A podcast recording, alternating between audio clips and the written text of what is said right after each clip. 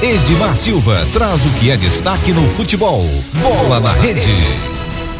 Olá para você, aqui Edmar Silva e este é o Bola na Rede de hoje. No Bola da Rede de hoje a gente destaca o, as Olimpíadas. Mayra Aguiar faz história e é bronze nas Olimpíadas de Tóquio. Brasileira vence sul-coreana Yoonji Yong por Ippon com imobilização e conquista a terceira medalha da carreira. Então nós vimos hoje pela manhã, logo cedinho, né, a história de Mayra Aguiar, que, queria, que a história que ela queria contar se encaixou perfeitamente, no tatame montado em Bodokan. A história que Mayra Aguiar queria contar se encaixou à perfeição ao tatame montado em Budokan. No maior templo do judô mundial, a brasileira se mostrou gigante. No início da noite desta quinta-feira, no Japão, Mayara escreveu de vez o seu nome no hall dos maiores atletas olímpicos do país ao conquistar bronze na categoria até 78 quilos nas Olimpíadas de Tóquio. Ao vencer a sul-coreana Yoonji Yong, garantiu seu terceiro bronze olímpico. Então, a, a, o feito de Maiara é histórico em diversos sentidos. A judoca se torna a primeira brasileira a conquistar três medalhas olímpicas em um esporte individual. Antes de Tóquio, já havia subido ao pódio em Londres em 2012 e no Rio de Janeiro em 2016. É também a primeira a fazer isso em três Olimpíadas em sequência. Então aí a Mayra também chega ao topo do esporte que mais deu medalhas ao Brasil na, em Olimpíadas. O judô soma 24 pódios e a Maiara tem três, mais do que qualquer outro no país. Então, hoje pela manhã, aqui no Brasil, né, noite lá no Japão, a Mayra eh, se tornou tricampeã nas Olimpíadas, né, que recebe a terceira medalha de bronze, campeã pela terceira vez. E hoje também, né, um pouquinho mais tarde, o, nós tivemos aí a Rebeca Andrade, que conquista a inédita medalha de prata na ginástica das Olimpíadas. A ginasta de 22 anos fica atrás apenas da americana Sunisa Lee no individual geral e se torna a primeira medalhista olímpica da ginástica feminina do Brasil. O baile de favela ecoou no pódio das Olimpíadas de Tóquio. O hino foi americano, mas o funk ainda estava na cabeça de todos quando Rebeca Andrade colocou no peito a prata do individual geral nesta quinta-feira. A ginasta de 22 anos se tornou a primeira brasileira a conquistar uma medalha na ginástica artística dos Jogos Olímpicos. Olímpicos, né? Então a, a a ginasta de 22 anos se tornou a primeira brasileira a conquistar uma medalha na ginástica artística dos Jogos Olímpicos.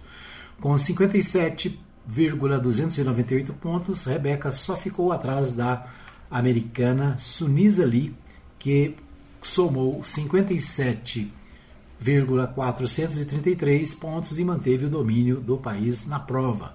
O bronze foi para a russa Angelina Melnikova, com 57,199 pontos. Então, mais uma conquista, né?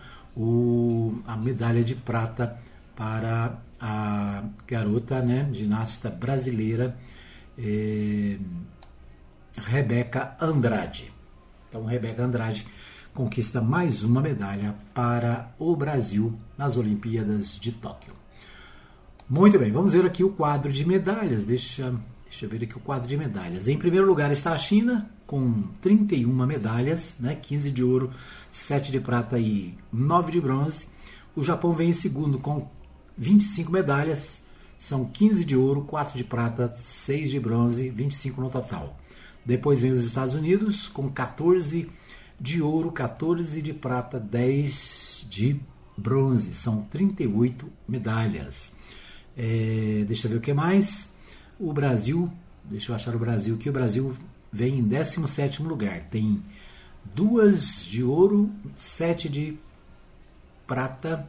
Não, tá errado isso aqui, tá não? É isso, 7 o Brasil, estou lendo errado, né?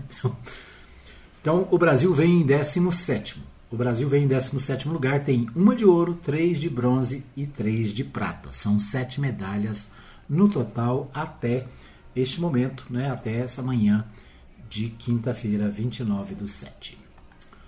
Muito bem, vamos a, aos destaques do futebol. Ontem teve rodada do campeonato da Copa do Brasil. Né? Ontem teve rodada da Copa do Brasil, hoje tem jogo do, na Copa do Brasil. Vamos a São Paulo com Humberto Ferretti. RBA News Esporte. São Paulo faz 2 a 0 no Vasco no duelo de ida das oitavas e fica perto de uma vaga nas quartas de final da Copa do Brasil. Nesta quarta-feira no Morumbi, o tricolor venceu com gols de Rigoni e Pablo e poderá até perder por um de diferença na volta semana que vem, em São Januário. Destaque para a postura do time, que assim como aconteceu contra o Racing na Libertadores, conseguiu virar a chave e esquecer a fase ruim no Campeonato Brasileiro. O São Paulo foi para cima do Vasco logo de cara, e apesar de os cariocas terem conseguido escapar e reagir em alguns momentos, principalmente no segundo tempo, o tricolor teve mais volume de jogo e foi mais efetivo nas conclusões. Depois, o técnico Crespo, que tem reclamado do calendário e do desgaste dos atletas, deixou claro que o São Paulo não vai priorizar nenhuma das três competições que disputa e tentará fazer o melhor em todas elas. São Paulo de jejum, de, de Paulistado, de la Copa Libertadores, la sua história, de Brasileirão, de, de la Copa Brasil. Cuando você pertenece a un club grande como San Paulo, las presiones son, son, son muy grandes. Acredito que estamos respetando todos, todos, todas las competiciones. Vamos a tentar de llegar lo más lunge posible en, en todas. Paulista pudimos concretar eso. Estamos escribiendo una historia en Copa Libertadores, llegando a cuartas de final, que San Paulo no llegaba desde cinco años. Eh, estamos haciendo un trabajo de reconstrucción, tentando de respetar história de São Paulo. O treinador, porém, admitiu uma certa angústia com o momento ruim no Brasileirão, mas disse que é preciso ter sabedoria para encarar os problemas. Sim, sim, posso dizer, sim, posso dizer que a única coisa que ainda está aqui é o Brasileirão.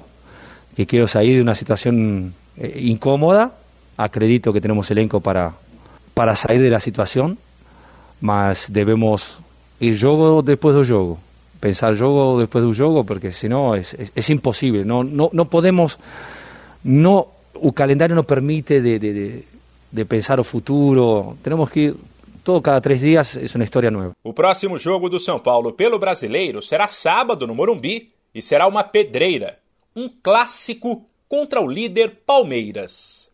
De São Paulo, Humberto Ferretti. Muito bem, ouvimos aí Humberto Ferretti, direto de São Paulo, trazendo informações sobre a Copa do Brasil. A Copa do Brasil teve ontem outros jogos: Atlético 2, Atlético do Paraná 2, Atlético Goianiense 1.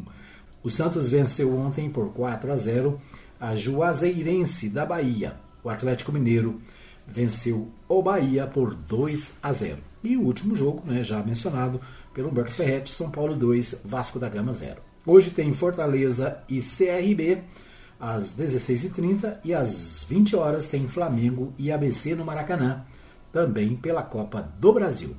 Esses os destaques do nosso Bola na Rede de hoje. Você ouviu Bola na Rede.